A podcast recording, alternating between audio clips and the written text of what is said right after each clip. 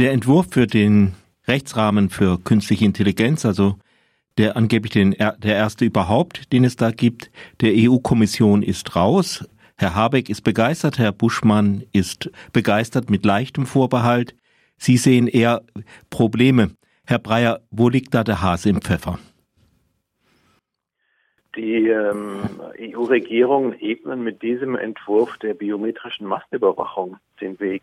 Das bedeutet, ähm, Technik könnte in Zukunft uns überall auf der Straße identifizieren, wohin wir mit wem äh, gehen, aber auch auffälliges Verhalten ähm, automatisiert melden, sogar unsere Emotionen äh, lesen, äh, wer sich wie ausdrückt, ähnlich wie das soziale Kreditpunktesystem, was in China erprobt wird, kann das zu einer dystopischen Zukunft der Massenüberwachung auf unseren Straßen und äh, Plätzen führen.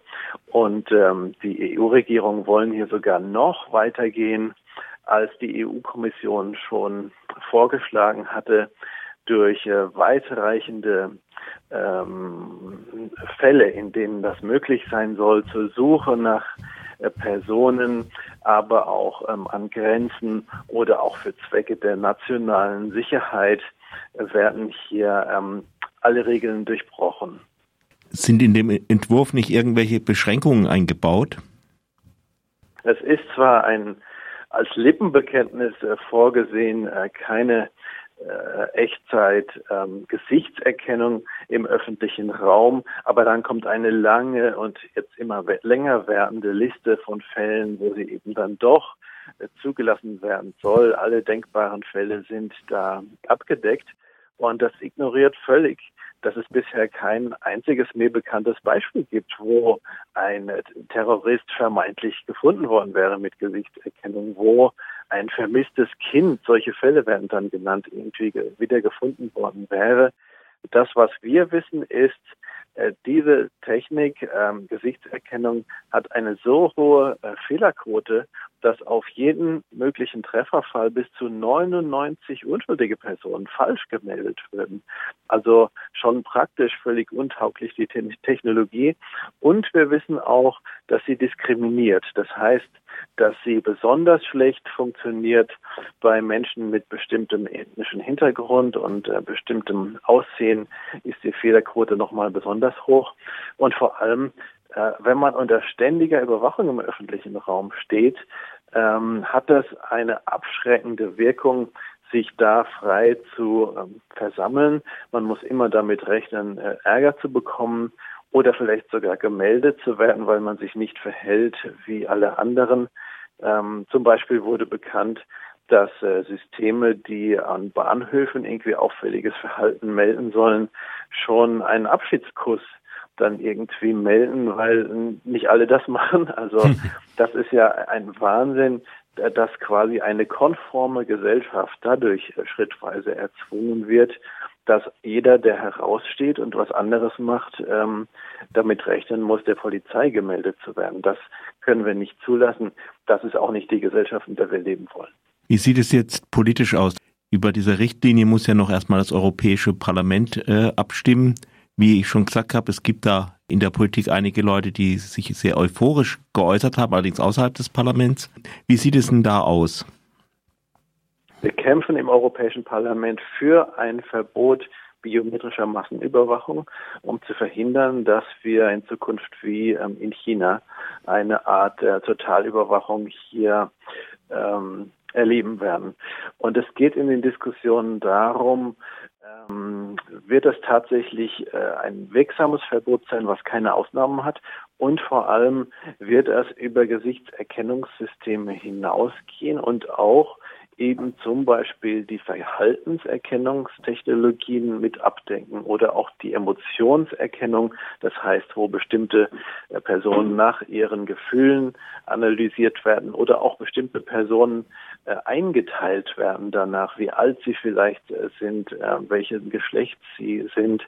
Ähm, all das ist ja ähm, technisch äh, möglich und eine Gefahr für die freie Gesellschaft.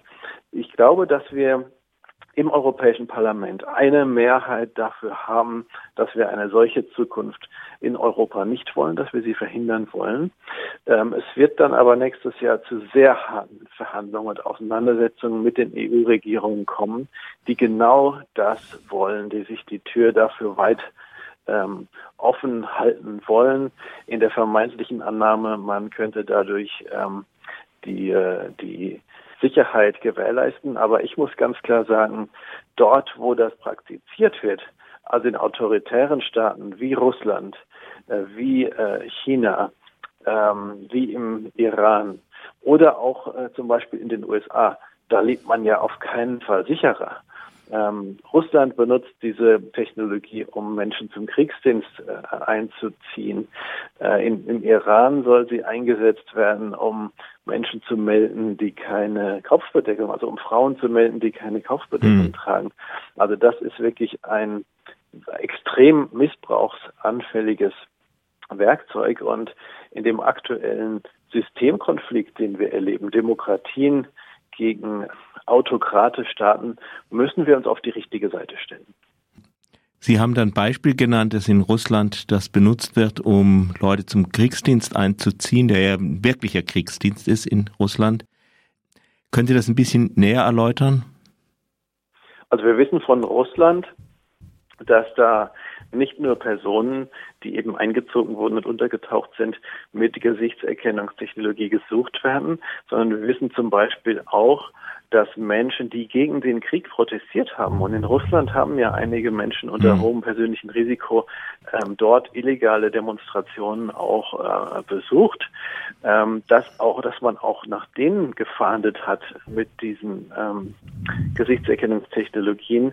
Und äh, das ist halt das große Risiko von biometrischer Massenüberwachung, dass man quasi an jeder Straßenecke verfolgt, und ähm, identifiziert werden kann.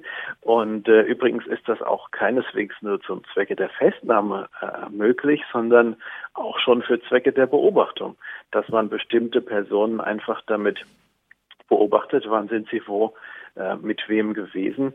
Und das kann zum Beispiel ähm, für Umwelt- und und Klimaschützer oder andere politische Aktivisten ähm, sehr gefährlich sein, denn deren Aktionen, auch wenn sie völlig legal sind, äh, hängen ja davon ab, dass es Überraschungsaktionen sind. Und ähm, wer unter ständiger Beobachtung steht, nur weil er sich politisch einsetzt, der kann halt auch leicht äh, die Lust daran äh, verlieren. Und von genau diesem Engagement lebt aber auch unsere freie Gesellschaft, dass ähm, Menschen sich für ihre Überzeugung, für unsere Rechte und für eine gute Zukunft einsetzen, auch wenn sie da andere Vorstellungen haben als der Mainstream und Druck auf die Politik machen wollen.